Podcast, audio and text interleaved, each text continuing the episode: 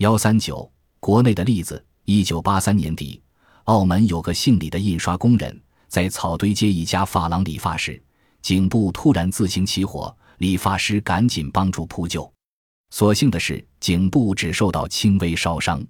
一九八六年，在香港的一家迪斯科舞厅里，一位女青年正跳着舞，突然身上喷火，很快被烧死。一九九零年四月十五日上午，湖南湘乡市四岁男童唐江的阴囊处突然冒烟。等家人发现时，唐江穿的棉布裤已被烧穿，灼洞直径达三厘米。在此后两个小时内，唐江身上先后四次冒烟或出现火球，他的右手、双腿及会阴等多处被烧伤。一九九一年四月十四日。山东省平邑县柏林乡陈家庄村有个叫陈尚友的老汉，平白无故的肋下忽然起火，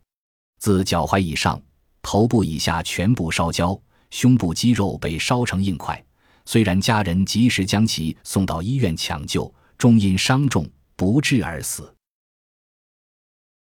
本集播放完毕，感谢您的收听，喜欢请订阅加关注，主页有更多精彩内容。